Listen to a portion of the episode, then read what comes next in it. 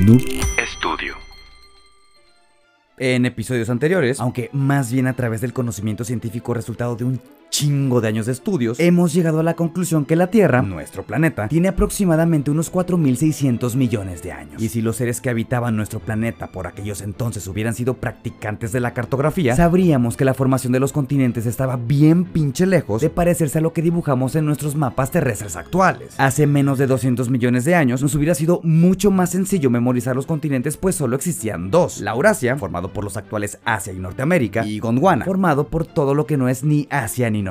Y si nos trasladamos otros 200 millones de años, esta labor hubiera sido más pinchemente fácil todavía. Todas las tierras del planeta Tierra se concentraban en una masa continental a la que nosotros denominamos Pangea. El último, hasta estos momentos, de los llamados supercontinentes. Y así como Pangea, han existido casi una decena más de este tipo de continentes a lo largo de la historia de nuestro planeta. Estos movimientos cíclicos han sido posiblemente factores determinantes para el desarrollo de la vida tal y como la conocemos. Y es en este entorno, pero un chingo de años después, que el Homo sapiens comenzó su existencia habitando la actual configuración de la corteza terrestre que nosotros conocemos como el modelo de los seis continentes. Europa, Asia, África, Oceanía, América y la Antártida. Divisiones que pueden variar o no de acuerdo a tu sistema educativo. Estas primeras agrupaciones de protohumanos comenzaron a migrar por todo el planeta buscando por lo regular mejores condiciones de vida. Algunos se asentaron en regiones que hoy conocemos como Asia y Europa, mientras que otros tantos decidieron desbalagarse a través de un puente convenientemente congelado que unía dos masas continentales separadas. Y fue más o menos así, según la teoría más aceptada, que llegamos a América. Pasan algunos milenios, se acaba la era glaciar, por lo que se deshiela el estrecho de Bering y ambos continentes volvieron a separarse, dejando a los habitantes de cada una de estas regiones aislados de los otros, dando por resultado que África, Europa y Asia continuaron su desarrollo por distintos caminos a sus contrapartes americanos. Caminos que no volverían a cruzarse hasta 1492, año en que oficialmente se tendería un segundo estrecho de Bering, humanamente trazado a través de rutas marítimas, que volvería a unir todos los continentes, pero con un coste estúpidamente apocalíptico para los menos desarrollados. Y todo por una diferencia de progresos. Hace unos días el presidente de la República de Argentina, Alberto Fernández, realizó un comentario mal citando a un poeta mexicano que terminó por colocarlo en los primeros lugares en tendencias de las cada vez más tradicionales redes sociales. Escribió alguna vez Octavio Paz que los mexicanos salieron de los indios, los brasileros salieron de la selva, pero nosotros los argentinos llegamos de los barcos. Y en pleno siglo XXI, esto obviamente fue tomado como un comentario racista. Pero en un ejercicio de suposición, y únicamente nomás por suponer, que el comentario iba más bien dirigido hacia la idea de que Argentina posee un tipo de desarrollo o progreso por encima del resto del bloque latinoamericano por el hecho de estar más ligados al continente europeo, cosa que aún así sigue sonando de la verga, esto nos podría dar el pretexto perfecto para hacernos la siguiente pregunta. Si Todas las civilizaciones partieron de un mismo punto en común porque existía una diferencia tan bestialmente marcada en las tecnologías de ambas partes del mundo al momento de su reencuentro. El tema de hoy. Pero particularmente también soy un europeísta, soy alguien que cree en Europa. Hablemos pues de reencuentros. Sean ustedes bienvenidos. Ah, no lo sé, José. La palabra continente se podría describir como un chingo de tierra que se extiende a lo largo de toda la superficie del globo terrestre. Estas, dependiendo del continente y el modelo que se utilice, son clasificados por conceptos geográficos como los mares que los rodean, en el caso de América, África y Oceanía, o por motivos meramente culturales, como Europa y Asia. Y debido a que el concepto podría sonar un poco subjetivo, el listado de continentes es bastante variable de acuerdo al imperio o colonia en el que te haya tocado crecer. Las ex colonias de los países hablantes de lenguas romances, como América Latina, los separan en un modelo denominado como modelo de los seis continentes, mismo que ya describimos al inicio de este episodio, mientras que los países de habla inglesa suelen dividirlo en siete. Para ellos América no es uno, sino dos continentes distintos, Norteamérica y Sudamérica. Y si eres fanático a deportes como el fútbol, notarás que es precisamente este modelo el que utiliza la Federación Internacional de Fútbol Asociado, o sea, la FIFA, para la clasificación de sus confederaciones. Es decir, bajo este esquema y formando parte de continentes distintos, es por esto que México no juega contra los países sudamericanos. Y básicamente nada más. Sin embargo, otros modelos continentales se basan exclusivamente en la repartición de las placas tectónicas, incluyendo en su clasificación a un continente que usualmente nosotros partimos en dos, o sea, Europa y Asia. Estos dos juntos formarían el continente llamado Eurasia. Y esto, para el episodio de hoy, es estúpidamente significativo. Dejando de lado las cuestiones geológicas, pues hay un chingo de placas continentales que no pasan a considerarse continentes, unir conceptualmente la región europea con la región asiática tendría bastante sentido. Si nos vamos a la convivencia que tuvieron a lo largo de la historia sus propios grupos de seres humanos, aunque para entonces ya eran grandes civilizaciones. Pero antes, hablemos un poco sobre el concepto del progreso.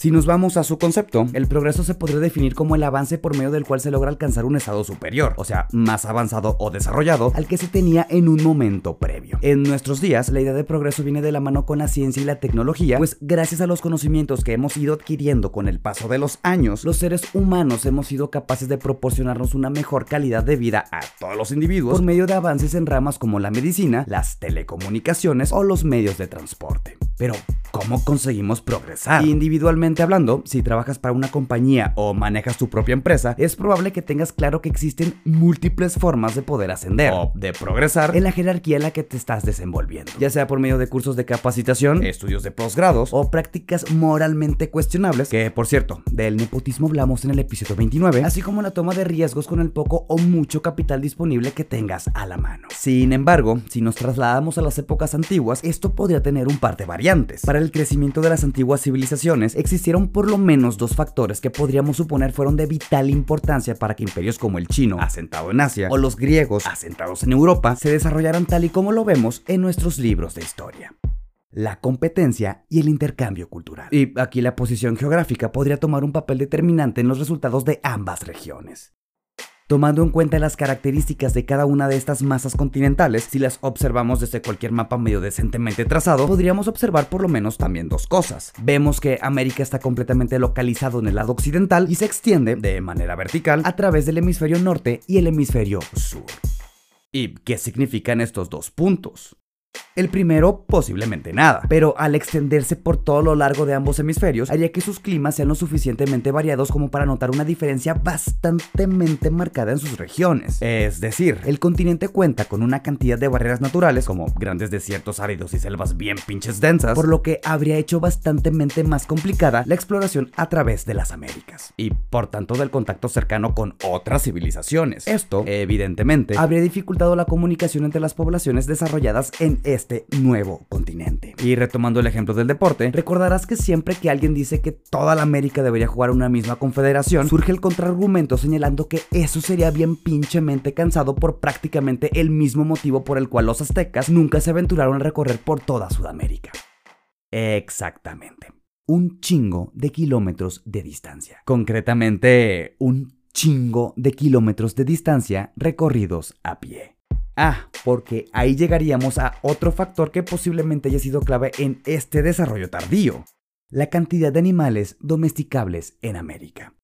Mientras que en los viejos continentes, sobre todo por la disponibilidad del recurso, los seres humanos emplearon la domesticación de animales como solución al transporte o para los trabajos de carga, en las Américas los pocos animales que llegaron a domesticarse fueron principalmente destinados a la alimentación. Por lo que si tomamos en cuenta que la rueda tampoco fue utilizada como elemento de transporte, que sí fue descubierta por las sociedades precolombinas pero para la fabricación de juguetes, la agricultura y el comercio se basaban simplemente en lo que las manos, pies o máquinas simples creadas por ellos mismos pudieran llegar a realizar. Eurasia, por otra parte, es un continente hipotético que se extendería de este a oeste, es decir, de un lado hacia el otro. Esto habría facilitado el traslado y comunicación entre distintos pueblos originarios de esta región del mundo, logrando intercambiar con el paso de los siglos un chingo de productos, inventos, descubrimientos y hasta avances científicos. Estos constantes intercambios culturales se vieron además enormemente favorecidos gracias al establecimiento de rutas comerciales entre las distintas potencias regionales, siendo la ruta de la seda tan solo uno de sus más grandes ejemplos. Para el siglo I antes de nuestra era, esta ruta se extendía por prácticamente todo el continente asiático, uniendo a China, Mongolia, Indias, las originales no las de Colón, Persia, Arabia, Siria, hasta llegar a Constantinopla. Exacto, las puertas del continente europeo por donde seguían su camino. Por esta misma ruta llegaron a transitar chingos de productos provenientes de cada una de las civilizaciones implicadas en este intercambio. Piedras y metales preciosos, telas, ámbar, marfil, especias, porcelana, vidrio, experiencias y conocimiento por parte de los viajeros, entre un chingo de cosas más. Y comparativamente hablando, para estas mismas épocas se encontraba apenas floreciendo la denominada cultura madre en territorio mesoamericano. Retornando hacia el otro lado del mundo, la densidad poblacional, o sea, la cantidad de personas que habitaban en un mismo lugar, era notablemente superior, por lo que esto significaba una mayor competencia por los recursos disponibles. Y sí, esto nos llevó probablemente a un chingo de guerras o conflictos armados. Conflictos armados que al mismo tiempo les permitiría un mejor desarrollo armamentístico y obviamente mejores tácticas de batalla. Persas amenazando griegos, griegos conquistando parte de África, Asia y Europa y luego perdiendo contra los romanos, nórdicos masacrando Inglaterra, árabes dominando la península ibérica o mongoles devastando lo que sea que respirar y se encontrara a su paso, fue lo que a la postre les llevó a mejorar sus procesos de metalurgia, lo que a su vez resultaría en la creación de armas más poderosas que sus contrapartes americanos. Recapitulando lo dicho anteriormente, la domesticación de una mayor cantidad de animales, casi nulos en América, la distribución climática más uniforme del lado euroasiático, el uso de la rueda con fines de transporte y no para el área de juguetería, la comunicación entre grandes civilizaciones, aunque luego ocasionarían un chingo de conflictos armados, o el poblamiento relativamente tardío del continente americano, que bajo nuestras teorías más aceptadas, les llevó algunos miles de años más en recorrer y asentarse en los nuevos territorios, pudieron ser factores clave para la diferencia en desarrollos que tuvieron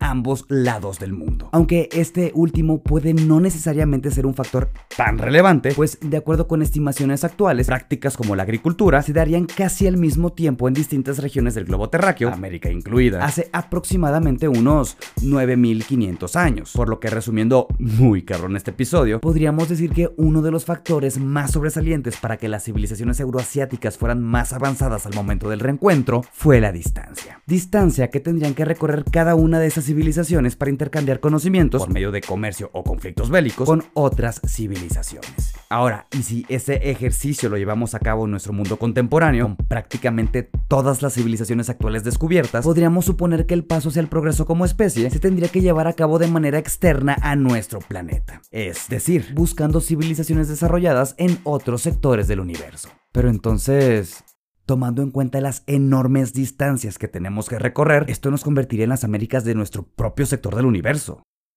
Nos vemos en el próximo episodio, próximo jueves, en todas las plataformas donde estamos disponibles. Si en algo me equivoqué, yo tampoco sabía que la FIFA se basaba en el modelo inglés para la creación de sus confederaciones, no te mames tampoco. Coméntalo en mi cuenta de Instagram. No lo sé, José Podcast. Hasta el próximo episodio. Adiós.